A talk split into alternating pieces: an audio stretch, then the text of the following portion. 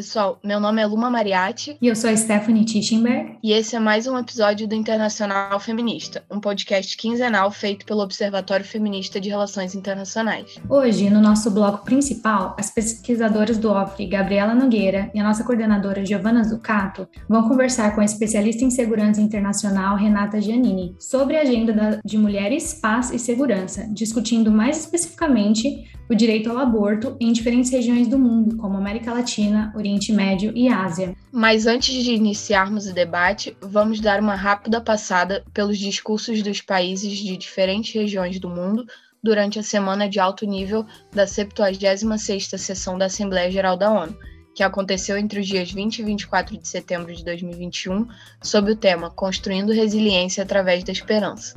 De maneira geral, os discursos da América Latina e Caribe é, tiveram alguns pontos chaves.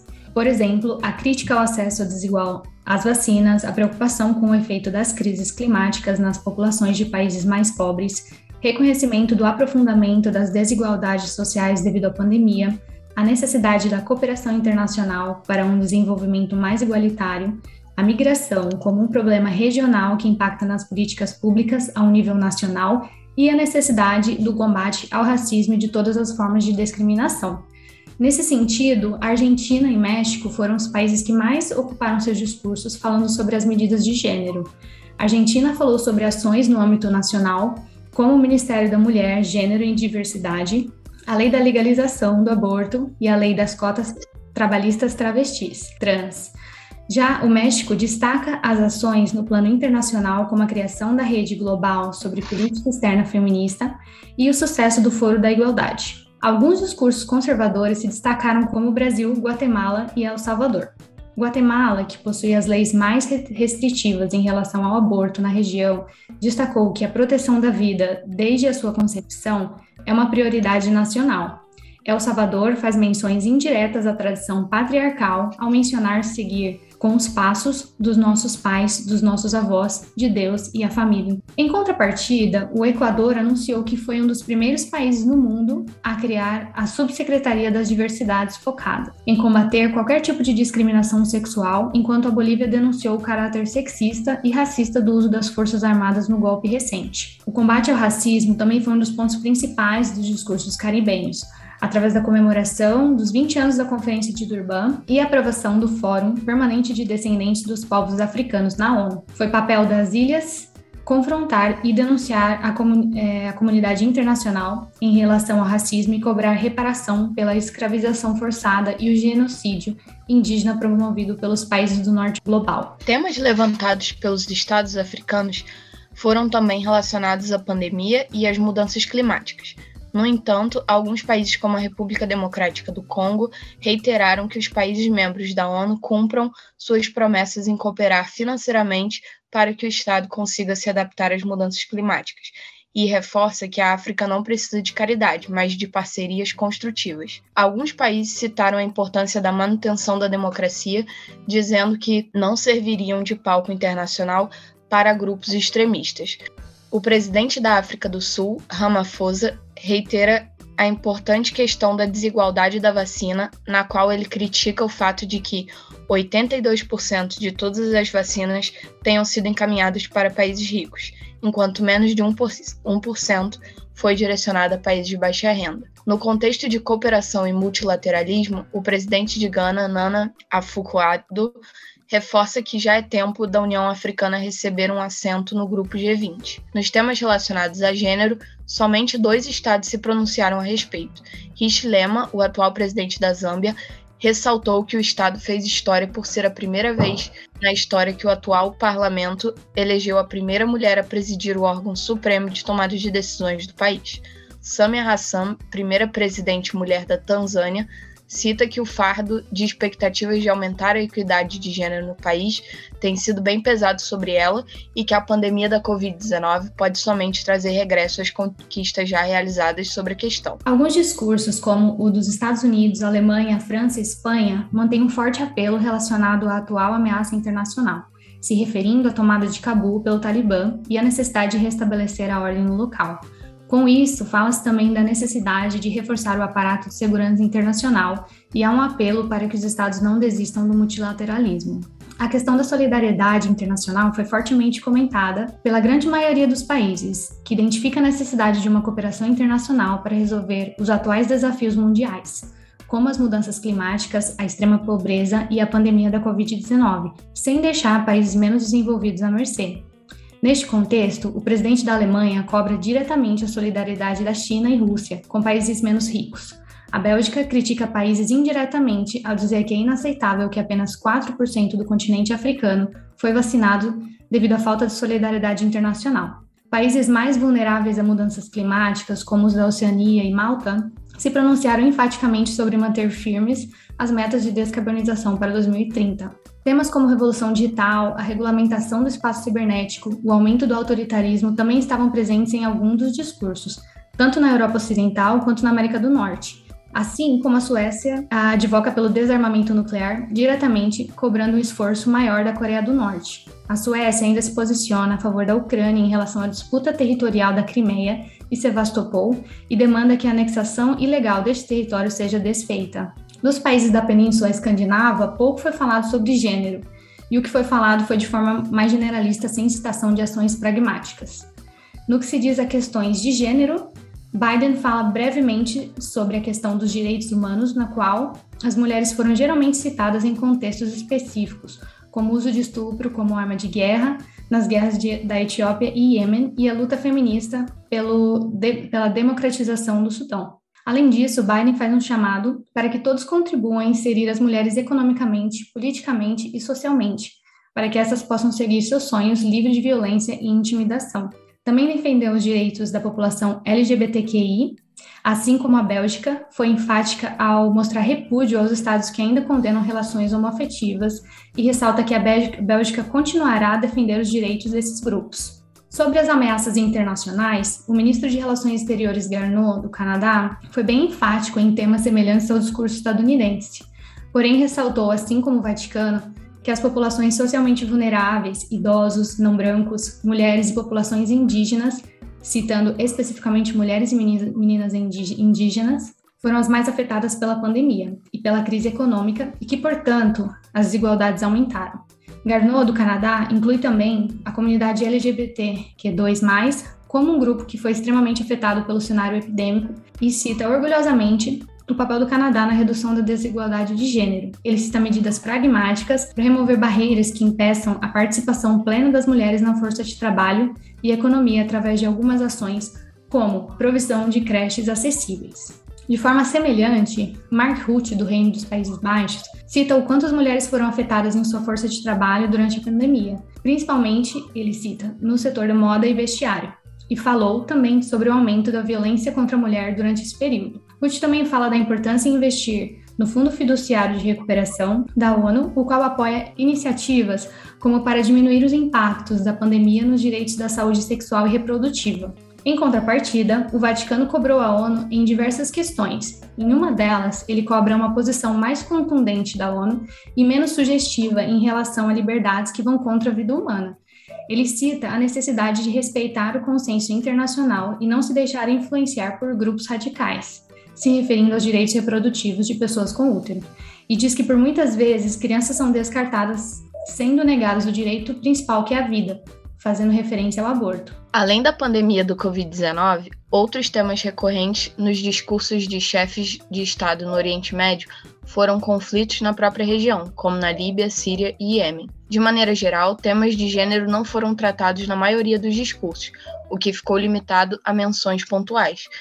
Enquanto países como Israel, Iêmen, Arábia Saudita, Líbano e Síria tiveram a cooperação internacional, a segurança coletiva e principalmente a pandemia como centro da discussão, o ministro de Relações Exteriores do Oman, Said Bader, mencionou a educação de jovens e mulheres de forma a ressaltar o papel destas últimas na construção, desenvolvimento e prosperidade das nações. No entanto, a dimensão de gênero ficou restrita a esse tema.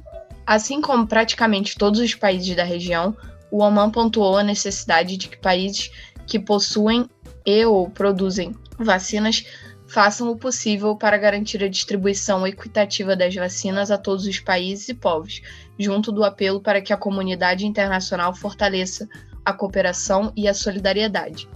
Além disso, muitos enfatizaram também a boa atuação dos governos para o enfrentamento da pandemia do coronavírus, destacando o avanço da vacinação e o retorno da normalidade das atividades econômicas, sociais e comerciais, bem como a abertura de todo tipo de viagem, com a tomada das medidas preventivas e cautelares necessárias. Ainda sobre o Oriente Médio, quase todos os países discursaram a respeito da questão do terrorismo na região e mencionaram a tomada de poder pelo Talibã no Afeganistão, posicionando-se de acordo com seus interesses e de seus aliados, e, ao mesmo tempo, destacando a posição de não intervenção nos assuntos dos Estados soberanos da região, de acordo com a noção de boa vizinhança presente na Carta das Nações Unidas. Os discursos dos representantes dos países da região da Europa Oriental, Ásia Central e a Rússia foram marcados pelas consequências da pandemia da Covid-19 e pelos desafios internos e externos enfrentados pelos governos em especial como foi exposta a desigualdade entre os estados rico, ricos e pobres, bem como as dificuldades de grupos socialmente vulneráveis em seus próprios territórios. Outro aspecto latente nesses discursos foi a evocação da multilateralidade da política internacional com cooperação entre os países em caso como a distribuição da vacina, auxílio humanitário e pautas de preservação ambiental. Os estados da Macedônia, Montenegro e Croácia se posicionaram similarmente em relação a pautas relacionadas à igualdade de gênero no âmbito estrutural, atuando em diversas áreas como empreendedorismo, segurança, educação e política externa. Também foi pontuado a importância de se pautar nos direitos humanos ao abordar as mudanças climáticas, se referindo também à questão dos imigrantes. A violência na Bósnia foi citada, levantando a questão de uma possível seletividade nas pautas de direitos humanos e também questionando seu papel na construção da paz regional. Há uma crítica ao direito internacional pela falta de punibilidade e é cobrado por maior cooperação bilateral e regional. Por fim, se faz a necessidade da reforma no seu sistema eleitoral, que aumenta a discriminação com os grupos socialmente vulneráveis. O representante da Rússia diz que é necessário o aumento da cooperação, tendo em vista o aumento de ameaças no cenário internacional, com a ONU devendo ter um papel central nessa coordenação.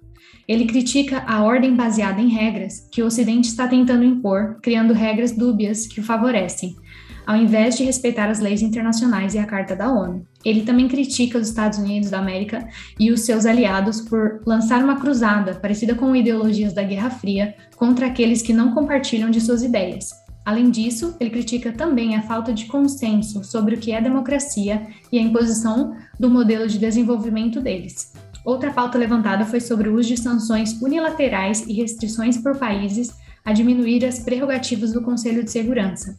Cobra-se uma reforma do Conselho de Segurança para aumentar a representação e se adaptar à realidade e também a um trabalho, um trabalho coletivo, independente das diferenças, para o bem maior e cumprir o papel da ONU de criar um futuro mais democrático e estável para todos. No caso da Ásia, assim como em 2020, a pandemia de coronavírus ocupou grande espaço nos discursos dos países asiáticos, que prezaram pela importância do acesso a vacinas a nível global e enfatizaram a relevância do esforço conjunto em prol do combate à doença. De maneira geral, ecoando discursos de outras regiões, os principais temas abordados nos discursos dos representantes de países asiáticos giraram em torno dos métodos para a recuperação mundial pós-pandemia da Covid-19 das mudanças climáticas e iniciativas para o desenvolvimento sustentável, das crises políticas e humanitárias recentes, como no Afeganistão e em Myanmar, e da importância da cooperação internacional e do multilateralismo para solucionar os desafios enfrentados em escala global. Esses temas figuraram em quase todos os discursos da região. Se tem um tema que você gostaria de ouvir sendo abordado aqui, por favor, nos mande pelas nossas redes sociais. E se você chegou agora, não deixe de nos seguir no arroba Observatório Free, no Twitter e no Instagram. Também temos um site onde você pode encontrar boletins de conjuntura, ensaios, entrevistas e muito mais. É o www.ofre.com.br. Dá uma passadinha por lá. Agora vamos iniciar a nossa conversa sobre Agenda de Mulheres, Paz e Segurança.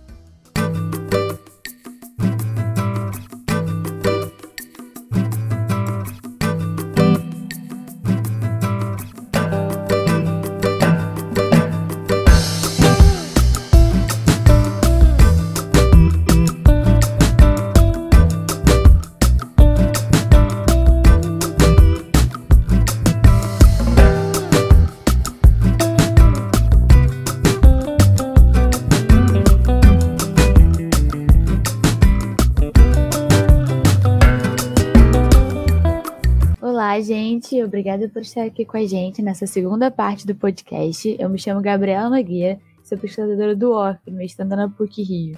Mas a gente não está aqui para falar de mim. O tema do nosso podcast de hoje são os 21 anos da Resolução 1325, que lança a Agenda Mulheres, Paz e Segurança, a chamada Agenda MPS. Para isso, temos aqui uma convidada muito especial, Renata Giannini, ela que é especialista em segurança internacional, conflito e operações de paz e o entrelaçamento dos temas de gênero, paz e segurança. Bom dia, Renata, tudo bem? Muito bom dia, Gabriela. Tudo bem? Junto a mim também temos aqui a nossa coordenadora, Giovana Zucato, doutoranda pelo IESP e que estuda Forças Armadas e Gênero. Bom dia, Giovana. Bom dia, pessoal. Bom dia, Gabriela. Bom dia, Renata. Ou boa tarde ou boa noite, para o horário que você estiver nos ouvindo. Vamos para mais um grande episódio aqui da Internacional Feminista. Bem, para falarmos um pouquinho mais sobre esse tema que completa os 21 anos, queria dizer, na verdade, que ele completa esses 21 anos quase no dia do lançamento desse podcast, no dia 31 de outubro dos anos 2000. E comemorando esses 21 anos da aprovação da Resolução 325 do Conselho de Segurança, é, Renata, comumente dizemos que essa resolução inaugura o que é conhecido como a Agenda Mulheres, Paz e Segurança da ONU. Você poderia comentar um pouquinho para gente sobre o que é a Resolução 325 e por que ela é considerada um marco no âmbito das Nações Unidas? Obrigada pela pergunta, Gabriela. Ela é definitivamente um marco fundamental na consideração de gênero como algo, como ingrediente central para a paz sustentável. É, a gente sabe que os conflitos eles têm um impacto diferenciado em cada grupo de gênero, né? E falando de uma forma bem limitada, mulheres, meninas, meninos, homens, eles, é, cada um desses e cada uma das suas interseccionalidades vai re, é, receber esse conflito, receber o impacto desse conflito, participar desse conflito de uma forma diferenciada, que tem a ver né, com toda a construção de gênero em cima dos papéis que cada um deles desenvolvem no interior de uma sociedade. E o que a resolução 1325 trouxe foi luz né, para um tema que estava aí praticamente apagado de, de todos os esforços, quase todos os esforços de resolução é, de conflitos internacionalmente. Então, a gente tem inúmeros casos anteriores em que a gente sabe, é, por exemplo, da violência sexual cometida como arma de guerra e que não, não era reconhecido, né? Era ainda visto como algo normal que fazia parte ali da dinâmica do conflito e não era visto necessariamente como parte dessa estratégia, dessa tática o que a resolução 1325 fez, e ela foi um produto, né, o resultado de uma ação bem forte e concertada de organizações da sociedade civil no órgão executivo da ONU, no Conselho de Segurança, né? Então, ela é muito importante em vários sentidos. Primeiro, porque ela trouxe essa questão do impacto diferenciado que a guerra tem em cada grupo de gênero para o é, centro das preocupações. E, no segundo lugar, ela traz uma questão que é a importância da participação de mulheres para a resolução desses conflitos. A gente sabe que tradicionalmente, né, historicamente, as mulheres elas são relegadas a papéis é, mais da que tem a ver né, com o âmbito privado, né, que tem é como se no âmbito da segurança a mulher não pertencesse, né, não, não a imagem de uma mulher na guerra é como se fosse exclusivamente a, a imagem de uma vítima. As mulheres são, de fato, as principais vítimas de conflitos armados hoje em dia, e é fundamental reconhecer isso. E a resolução ela, ela reconhece isso, né? Mas ela traz esse aspecto fundamental da participação e da agência das mulheres como necessárias para que a gente possa efetivamente alcançar a paz sustentável. Então, no ano 2000, de 31 de outubro, como você colocou, essa resolução foi aprovada e ela veio depois seguida de uma série de outras resoluções que trabalharam com várias temáticas é, enfim, aí tem até alguns problemas, né, com algumas resoluções que são exclusivamente focadas na violência sexual e acaba colocando a mulher de novo, só, né, nesse papel de vítima, reforçando demais esse papel. É, mas é importante reconhecer né, a violência sexual, é importante reconhecer a violência baseada em gênero no âmbito dos conflitos, mas mais importante do que isso é reconhecer o papel transformador que mulheres têm na resolução desses conflitos. Muito obrigada, Renata. Eu tenho uma segunda pergunta em relação a, a esse ponto. É, apesar da agenda MPS levar o termo mulher no contexto de paz e segurança, ela não se refere a mulheres isoladamente. Homens também aparecem frequentemente nas resoluções, ou como perpetradores de violência, ou como potenciais aliados na busca por igualdade de gênero. Além disso, mulheres parece ser um termo guarda-chuva para representar toda uma diversidade de mulheres. Porém, esse termo também tem sido lido de forma crítica pela agenda e por críticos dessa agenda. O binarismo homem-mulher, masculino-feminino parece ser insuficiente, muitas vezes, para mapear a variedade de vulnerabilidades sobre sexualidade, identidade étnica, classe social. Nesse sentido, eu gostaria que você falasse um pouco mais sobre, primeiro, esses papéis e expectativas de gênero que, assim, normalmente são atribuídos nas resoluções e nas políticas formuladas, e segundo, como isso impacta o que se entende como paz e segurança. Essa pergunta é excelente. De fato, a gente vê é, presente nas, nos, nos, principais documentos é, esse, esse binarismo, né? É, você vê que quando a gente fala, quando se fala em grupos de gênero, por isso que eu até destaquei a primeira pergunta sendo bem limitada, normalmente, né, é, na maioria das resoluções da ONU, você está se referindo a quatro grupos: mulheres, homens, meninos e meninas. E isso, de fato, é bastante limitado, não só porque está tá, é, tá excluindo uma série de outras interseccionalidades que podem e afetam o papel historicamente construído para cada um desses grupos e o papel é, ou as necessidades específicas que cada um desses grupos vai ter é, numa guerra, num conflito. No entanto, é, acho que também vamos né, ser justos, né? A ONU é um organismo internacional gigantesco, né? E como uma organização internacional, ela é os seus estados membros, né? É difícil você conseguir é, pro, aprovar documentos é, é, progressistas extremamente inclusivos com a diversidade de países que têm, inclusive, bastante conservadores é, no seu interior. Então, o fato de você ter resoluções que trazem a questão da mulher para o centro, eu acho sim que já é um grande ganho. E quando você olha é, os guias de treinamento, quando você olha os documentos que estão no nível mais tático operacional, eles falam sobre a necessidade de fazer uma análise de gênero. E o que é uma análise de gênero? É você entender a história do lugar, e o papel historicamente construído por cada um para cada um desses desses grupos de gênero. E nesse sentido, você acaba incorporando outras etnias, outras raças, e a depender ali da liderança local, você pode entrar até em população LGBT, QI+.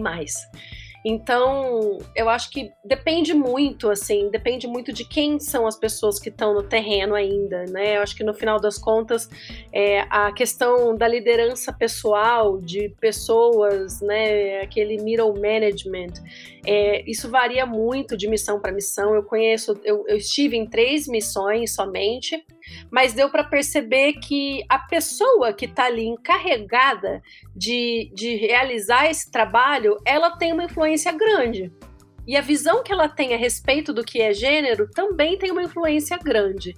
Então eu acho que é, de fato, existe esse problema do binarismo, mas existe espaço para a gente ultrapassar esse binarismo, principalmente se a gente trabalha é, no terreno, numa operação de paz, por exemplo, em parceria com agências da ONU que têm um mandato muito mais amplo do que as resoluções. Agora, você tem toda razão quando você me questiona sobre o que, o que isso diz sobre o que é paz e segurança.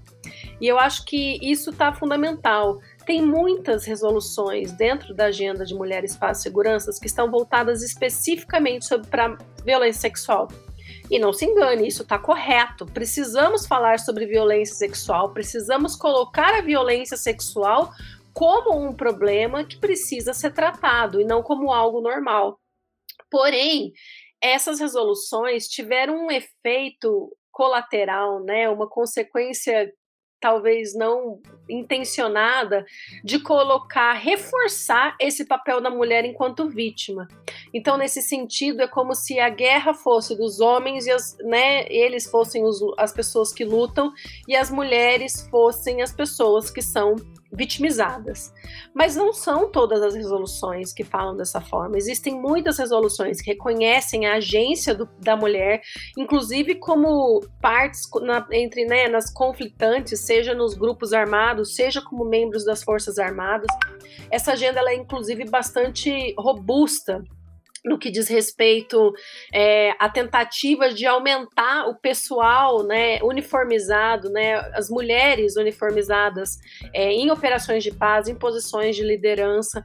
Então, tem uma visão é, também que a mulher tem uma agência, que a mulher precisa atuar para que a gente consiga efetivamente alcançar a paz sustentável. Certo, obrigada, Renata. É, uma outra crítica comum é que essas mulheres, esses homens e essas pessoas, de uma maneira geral, elas se concentram no sul global, né? Então, é, uma outra crítica, especialmente por parte de acadêmicas que se colocam como pós-coloniais, é de que o sul global não tem uma verdadeira participação deliberativa sobre a agenda MPS, servindo apenas para fornecer contingentes de tropas para operações de paz ou sendo parte de tentativas de produzir o que se chama de melhores práticas é, dessa maneira, de que forma você lê essas críticas sobre a participação do Sul Global? É, e qual é o real impacto desses países hoje sobre os rumos e a implementação da agenda MPS? Ah, isso é, é, é relativamente simples de responder. Se a gente pensa na América Latina, né? Se a gente olha para as resoluções e quais são os principais temas dela, tem conflitos, tem é, extremismo violento, tem terrorismo. Mais recentemente começou-se a falar em meio ambiente, que daí começa a ter alguma relação. Mas esses são os tipos de desafios que a gente encontra na América Latina para as mulheres latino-americanas? Não são. Então, de, em muitos sentidos, essa resolu as resoluções, Agenda Mulheres, Paz Segurança, elas não englobam uma realidade muito forte que nós temos na nossa região, que são os chamados conflitos não declarados. A gente, é, no Brasil, é um país que tem inúmeros conflitos, conflitos de terra, conflitos nas florestas, conflitos nas cidades, com a presença de crime organizado, com a presença de atores ilegais é, nas florestas. E, e, isso gera uma dinâmica muito parecida a de um conflito, com um impacto muito parecido a de um conflito nas mulheres e que não é considerado como um conflito. E a agenda, de certa forma, ela não, não fala sobre essa realidade. Cadê essa realidade nessas resoluções. Então, em muitos sentidos, prioridade, as prioridades elencadas na Agenda Mulheres, Paz e Segurança são prioridades que vêm dos países do norte, dos países que estão nas principais instâncias de decisão é, da ONU não são as prioridades é, observadas nos países do sul global, à exceção, claro, dos países africanos, que são países que passam por conflitos, mas eles tiveram realmente uma palavra ali no, né, no elencar dessas prioridades? Eu, sinceramente, eu acho que não, não necessariamente. Então, de fato, eu acho que a gente tem um trabalho árduo a fazer, porque existe um, uma brecha normativa na nossa região como que a gente pode tratar dos efeitos e dos impactos dessas, desses inúmeros conflitos que nós vivemos na América Latina e que não são considerados como tal. Existe a recomendação 30 da CEDAW que reconhece essa realidade. Existe o trabalho de diversas organizações da sociedade civil latino-americanas que falam disso, mas até os planos nacionais de ação locais eles seguem o modelo dos planos nacionais dos países do norte, à exceção de El Salvador, que reconhece essa realidade é, brutal que existe no interior do país, com a atuação das gangues e o efeito que isso tem em mulheres. Então eu acho que a gente tem um trabalho muito árduo, mas esse trabalho ele não é só um trabalho a nível de governo, como se os governos é, latino-americanos de uma forma geral, né? Eu sei que você me perguntou sobre o sul global, mas eu estou focando na América Latina, que é uma região bastante que não se fala muito, né? América Latina e, e mulheres, paz, segurança. É, acho que tem dois tipos de estratégias que precisariam ser seguidas. Primeiro são esses países a nível de governo, efetivamente se envolverem com essa agenda para além de mandar tropas, porque isso também é parte da vontade política desses países. Não existe uma vontade de reconhecer que existem conflitos no interior desses, né, de cada um desses países e de se sujeitar ao órgão executivo da organização e que é considerado por muitos desses países, o Brasil principalmente, um órgão não democrático, porque reflete uma realidade geopolítica né, lá, lá, lá de trás, né, da época da criação da organização. Então, não existe uma vontade política, isso precisaria mudar. Mas a sociedade civil também não se apropria dessa resolução, não se apropria dessa agenda para poder influenciar outras organizações que têm uma atuação muito mais vocal, muito mais forte, que poderia efetivamente é, influenciar o conteúdo de uma resolução. Então eu acho que precisa de um trabalho, assim, na verdade, dos dois lados, né? Tanto bottom up como up down. Renata, na esteira da última pergunta, eu queria te pedir para falar um pouco mais sobre o Brasil e a agenda Mulheres, Paz e Segurança. Historicamente, é, enfim, desde pelo menos 2000, né, como o Brasil tem se posicionado na ONU e como ele construiu é, internamente aí, né, ações relativas à implementação da agenda. E aí já vou te pedir para falar também um pouco sobre quais são as previsões para o retorno do Brasil agora ao Conselho de Segurança em 2022 e 2023 em matéria de mulheres, paz e segurança. O Brasil, na verdade, demorou bastante para começar a tomar medidas efetivas sobre essa resolução. Né? A resolução foi lançada em 2000, o nosso plano de ação é de 2017, né? então a gente tem aí 17 anos de diferença. E o Brasil começou a se envolver mais com essa resolução foi realmente muito mais recentemente. É, se eu não me engano, teve uma, uma das resoluções, a 19, 1960, que de 2013, se eu não me engano, que o Brasil estava na época no Conselho de Segurança e aparece como um dos sponsors dessa resolução. Mas, é, assim, quando a gente conversava com é, pessoas envolvidas nessas negociações, não havia uma consciência muito forte a respeito da importância dessa resolução para a promoção da paz e da segurança. Né? É, na, nessa época também, entre 2010 e 2013, eu fiz vários é, trabalhos de campo no Haiti. Aí focando mais no componente militar, tampouco havia essa consciência a respeito né, da participação de mulheres. Isso veio um pouquinho depois, mas isso veio. Isso veio e a gente percebeu uma série de mudanças, né? Eu acho que a primeira delas, e antes, até mesmo antes do Plano Nacional de Ação, é, foram é, a, a, abertura das é, Forças Armadas, né, de, principalmente das academias de treinamento de oficiais das Forças Armadas, primeiro da Marinha, depois é, da, do Exército, a entrada de mulheres as primeiras não poderiam cursar outra coisa que não fosse especialidades relacionadas à logística, mas houve essa abertura, né? Eu vou fazer aí a exceção da, da Força Aérea, que já há muito tempo permite a entrada de mulheres. Em 1996, elas já entravam né, na, né, nisso que a gente, na intendência, né? Que é essa coisa de logística. Em 2003, para aviação, que seria no caso da Força Aérea, uma, uma posição de combate. Então, estou tirando a Força Aérea dessa equação. Então, mas a Marinha e, e, a, e, o Exército acabaram permitindo a entrada de mulheres um pouco depois, né? Em 2014 elas entram na escola naval e depois em 2016 elas, elas podem é, cursar a MAN, primeiro passando pela SPSEX em Campinas. Isso é um movimento importante é, por parte das Forças Armadas e é preciso reconhecer. É, e é, também olhando né, na, dentro do Itamaraty, é, a gente identificou a partir de 2010 uma série de projetos relacionados não necessariamente a mulheres para a segurança, mas com um foco em questões de gênero. O principal deles, que é bem focado em mulheres, paz e segurança, foi uma ajuda, né, uma contribuição é, de um milhão de dólares para o Congo para lutar contra a violência sexual como arma de guerra, que é uma questão é, bastante forte e evidente naquele país.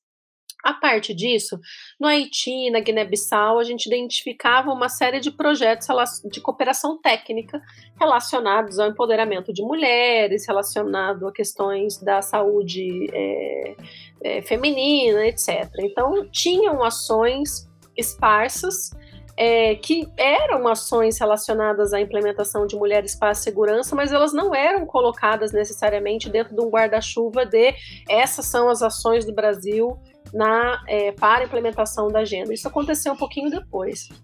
É, enquanto sociedade civil, eu trabalho no Instituto Igarapé e a gente sempre teve uma atuação muito forte. Né? O Instituto Igarapé e Igarapé são aqueles pequenos rios da Amazônia que conectam rios maiores. A gente sempre se viu nesse papel de facilitação. Então, a gente acredita que a gente contribuiu numa, numa facilitação ao promover uma série de diálogos, encontros com o Ministério da Defesa, com o Ministério das Relações Exteriores, com outros órgãos do governo, mostrando a importância dessa agenda, mostrando a importância do Brasil começar a se posicionar mais fortemente com relação a essa agenda. Se a manutenção da paz e da segurança internacional são prioridades do governo brasileiro, do Brasil enquanto país, então a Agenda Mulheres, Paz e Segurança, que é tão intrínseca a essa questão, precisa também ser uma prioridade do país. E foi assim que o Brasil, né, uma, uma pessoa específica dentro do Ministério das Relações Exteriores, né, agora a embaixadora Maria Luísa Escorel, ela se convenceu dessa agenda e aí ela foi que foi. E aí ela foi e avançou essa agenda a gente fez uma série de, de encontros, inclusive de capacitação em agenda, em, com relação à agenda Mulheres, Paz e Segurança, tanto né, com os diversos órgãos que acabaram integrando o que veio a ser o grupo de trabalho Berta Lutz, que é, efetivamente rascunhou e elaborou o plan nosso Plano Nacional de Ação e, e, foram feitas ali uma série de negociações políticas para a gente ter um plano, porque foi um momento bastante conturbado do Brasil politicamente, né? A gente teve o impeachment da primeira presidente mulher, é, do país, no momento em que a gente está lançando um plano sobre é, agenda Mulheres, Paz e Segurança, então foi um momento político bastante conturbado e ainda assim a gente tem um plano nacional e é importante destacar isso. Eu só vou falar mais uma coisa que eu esqueci de falar no início. A forma como a Agenda Mulheres, Paz e Segurança chegou, não só no Brasil, mas na América Latina como um todo, foi através dos centros de treinamento porque os centros de treinamento para operações de paz, eles são obrigados a oferecer determinados módulos de treinamento. E o de mulheres, paz, segurança e o de violência sexual, eles aparecem como esses módulos. Então, eu acho que uma das principais razões para essa agenda ser tão militarizada no país, ser uma agenda tão focada nos aspectos de mais mulheres militares, uniformizadas, etc., também tem a ver com isso. Ela chegou no Brasil e na América Latina através dos centros de treinamento e eles são os principais implementadores dessa agenda, na verdade, né? É muito bom, muito bom mesmo esse teu comentário agora, Renata. É, bom, a Agenda Mulheres, Paz e Segurança e a criação da Resolução 325 são parte também de um legado de mobilizações da sociedade civil internacional em torno de aumentar a voz e a autonomia política das mulheres, assim como para prevenir e eliminar a violência contra mulheres nos mais diferentes contextos, incluindo, né, contextos de conflitos armados. Por outro lado, a gente vive hoje em um cenário de aumento do conservadorismo internacional, que tem inclusive a ONU como uma arena de disputa importante que tem como um dos seus principais inimigos justamente esses movimentos de avanço dos direitos das mulheres. É, nesse sentido, então, quais parecem ser os principais desafios que esse avanço conservador sugere para as políticas de gênero, especialmente no âmbito de paz e segurança, nesse e nos próximos anos. É, a primeira, o primeiro comentário que eu vou fazer é que dentro da agenda de igualdade de gênero como um todo, Mulheres para a Segurança está sendo a menos afetada por esse conservadorismo. E eu acho que é porque é uma agenda que é muito relacionada algo muito conservador, que são as Forças Armadas. Enfim, aqui no Brasil mesmo quase não se fala. Inclusive se exulta é, a agenda Mulheres, Paz e Segurança, porque há pouco tempo nós ganhamos, né, duas militares brasileiras, brasileiras foram condecoradas com prêmios de gênero, né, relacionados à igualdade de gênero. É, então essa agenda, ela é, é, ela é vista como menos ameaçadora que outras agendas, como é principalmente essas agendas relacionadas à saúde é, da mulher, né, a saúde sexual e reprodutiva da mulher.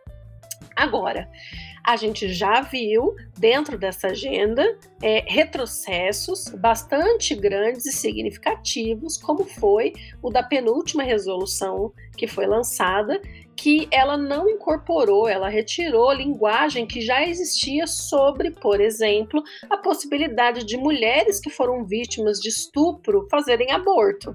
Isso foi retirado de uma resolução, sendo que resoluções anteriores já confirmavam esse direito dessas mulheres. Né? É, na época foi inclusive encabeçado pelos Estados Unidos, do Trump, essa, essa retirada. Então, é, a gente tem observado também no âmbito da paz e da segurança esse avanço do conservadorismo. Aqui na América Latina, a gente tem o exemplo clássico da Colômbia. A Colômbia teve um acordo de paz muito interessante em 2016 entre o governo colombiano e as forças revolucionárias da Colômbia, as FARC. Foi um dos acordos de paz mais inclusivos, e olha que eram só 13% de mulheres. Isso na mesa principal, mas as mesas técnicas chegavam a ter 60% de mulheres. E a gente tinha uma, uma comissão de gênero específica essa comissão foi formada posteriormente e as brilhantes mulheres que faziam parte dessa comissão, elas tinham que, em um horário extra, falar sobre essas questões, porque ela, é, é, as ações da comissão de gênero elas não estavam no programa é, oficial, sabe? Mas elas fizeram um trabalho sensacional de transversalizar gênero ao longo daquele documento gigantesco que foi o Acordo de Paz. E teve um, um, um, backlash aí, eu e meu anglicismo, né, mas teve um problema grande na época, porque grupos conservadores se organizaram e falaram, começaram a falar muito sobre a ideologia de gênero e que esse acordo ele promovia essa ideologia de gênero. E a gente sabe que existe bastante ignorância a respeito do que é gênero, né? Então havia argumentos absolutamente bizarros, como de que o acordo tinha intenção de transformar a população em gay, coisas assim completamente sem sentido que é até difícil de argumentar. E aí na época do plebiscito, teve um plebiscito inicial, é, a população falou não para o acordo de paz. E essa questão da ideologia de gênero foi um dos pivôs desse não. Então, existe sim, né? Existe um movimento conservador, é, um movimento que tem é, que é um movimento misógino, racista, é, que tem tentado retirar das esferas de poder mulheres e minorias e outros grupos vulneráveis que tem atacado as nossas democracias por dentro, né? Pessoas que são eleitas pelo voto, mas que quando acabam no poder vão pouco a pouco minando as instituições até que elas não existem mais, até que elas se tornem muito frágeis. E nesse contexto, as mulheres têm sido uma das principais, né, um dos principais alvos. Mas é, é eu não quero fechar essa pergunta com uma, essa, essa mensagem assim é, tão negativa. Eu acho que por outro lado tem uma reação, tem uma reação bastante forte da sociedade civil. A gente vê que estamos tem pessoas, tem grupos é, fazendo coisas importantes e se organizando para reagir e retomar todos esses espaços que, que nós estamos perdendo. Então, assim, a nossa caminhada ainda vai ser longa, mas a gente vai precisar percorrer esse caminho. Bom, você falou brevemente, citou a questão do meio ambiente e agora também falar um pouco sobre alguns bloqueios que aconteceram, especialmente nessa última resolução, né, em termos de, de sobre questões de violência sexual, aborto, saúde reprodutiva, etc. É, a difusão da agenda Mulheres, Paz e Segurança e da Resolução 1325 tem prosseguido em paralelo a reflexões sobre como o gênero impacta temas né, que antes não pareciam caber ou ser importantes o suficientes para serem debatidos no Conselho de Segurança. Porém, as resoluções são também parte de negociações da sociedade civil e dos debates que ganharam maior atenção publicamente. É, desde 2019, com a resolução 1889, mas principalmente com a última resolução, a 2467, de 2019, é, parece haver uma linguagem diferente nessas medidas, com abordagem, por exemplo, centrada no sobrevivente e outras questões. Você acha que há um movimento que pode estar abrindo espaço para outros temas dentro da agenda e qual, quais são assim as, as possibilidades aí para os próximos anos? Assim, eu acho que sim, que sempre existem aberturas para entrada de diversos temas, né? Mas eu não sei se existe uma força política forte para a gente conseguir efetivamente incluir esses diversos temas, mas o meio ambiente é um deles. Eu acho que isso está sendo cada vez mais falado, né, sobre a segurança climática, sobre como, né, a segurança, o clima, o meio ambiente, eles estão extremamente, intrinsecamente relacionados entre si e como é, pode, é, pode um, é, um pode, um pode as disputas por, por, por, recursos podem gerar conflitos, mas os conflitos também podem prejudicar é, o meio ambiente, né? Então, é, são relações bastante interdependentes e que existe uma série de planos nacionais de ação, embora exista essa questão mais ampassant em algumas dessas resoluções, tem planos nacionais de ação que trabalham com isso mais de uma forma mais, mais efetiva, mais robusta. Então eu diria que dentre esses vários temas possíveis novos que tem por aí, é, o meio ambiente é um tema que a gente, na verdade, precisa tratar, né? Porque tem a ver com a nossa sobrevivência enquanto humanidade. Então, pelo amor de Deus, galera, vamos falar sobre meio ambiente e sobre o impacto diferenciado que a degradação do meio ambiente, que as mudanças climáticas vão causar em mulheres, homens, meninos, meninas e toda outra diversidade dos diversos grupos de gênero por aí, porque eles vão ter um impacto diferenciado também. Então a gente precisa incluir essa, essa questão na agenda com muita urgência. É, mas tem outros temas que já estão, inclusive, mais pacificamente incorporados, mas a gente ainda fala pouco, como são a questão das migrações, né? Então, acho que isso também é uma questão que é, tem um impacto de gênero muito forte, tem uma característica de gênero muito forte.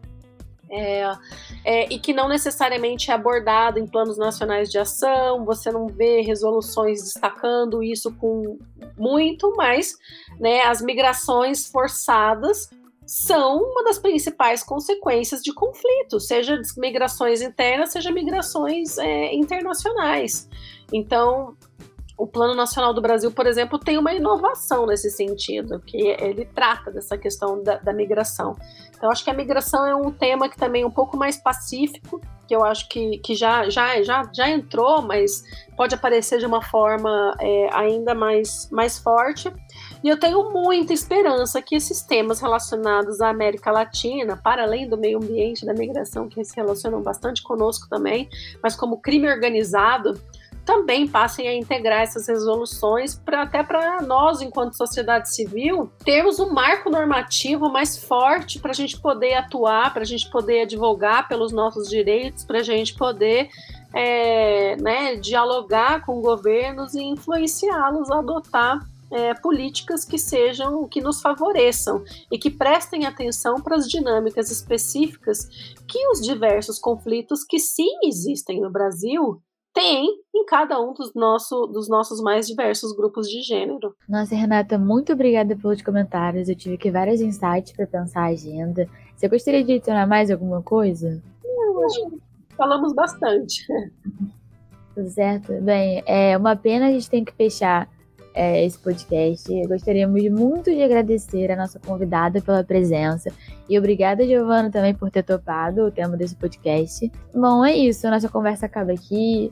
Fiquem bem, obrigada por nos escutarem e tchau, tchau. Tchau, tchau, gente. Obrigada. Tchau, tchau, gente.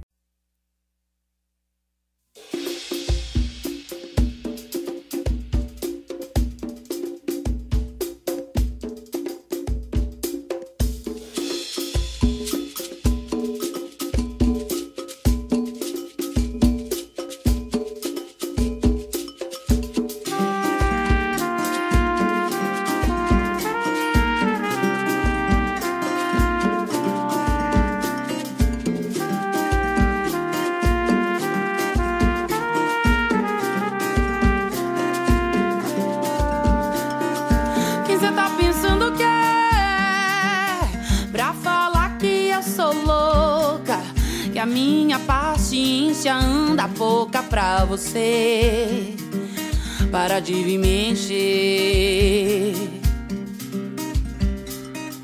E cê tá pensando que é pra falar da minha roupa, do jeito que eu corto meu cabelo. Se olha no espelho, você não anda valendo esfolado do meu joelho esquerdo.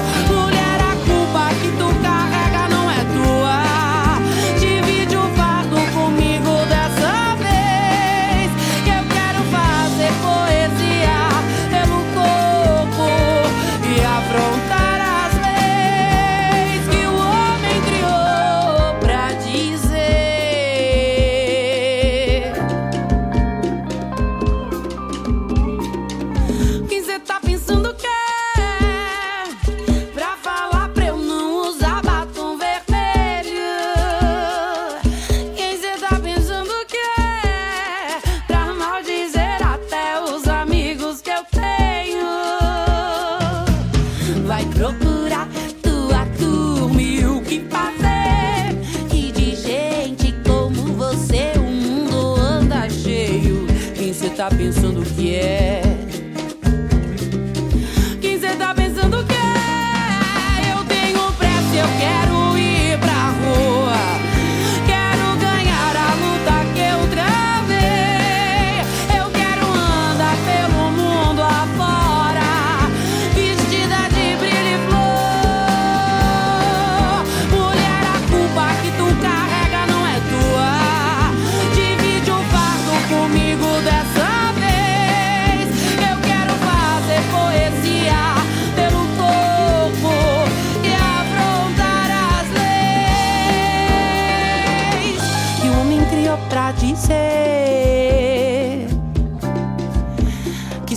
Decote é puta. E se a saia tá curta, é puta. E se dá no primeiro encontro, é puta. Se raspa o cabelo, é sapa. E se deixa crescer os pelos, é zoada. Se tem pau entre as pernas, é trava. Mas se bota salto alto, é santa. E se usa 44, é gorda. Mas se usa 38, é muito magra. Se sai depois das 11, vai voltar arrombada. Porque ela pediu, né? Tava na cara. Olha a roupa que ela saiu de casa. E todo o discurso machista continua. Menina, você devia usar uma roupa menos curta.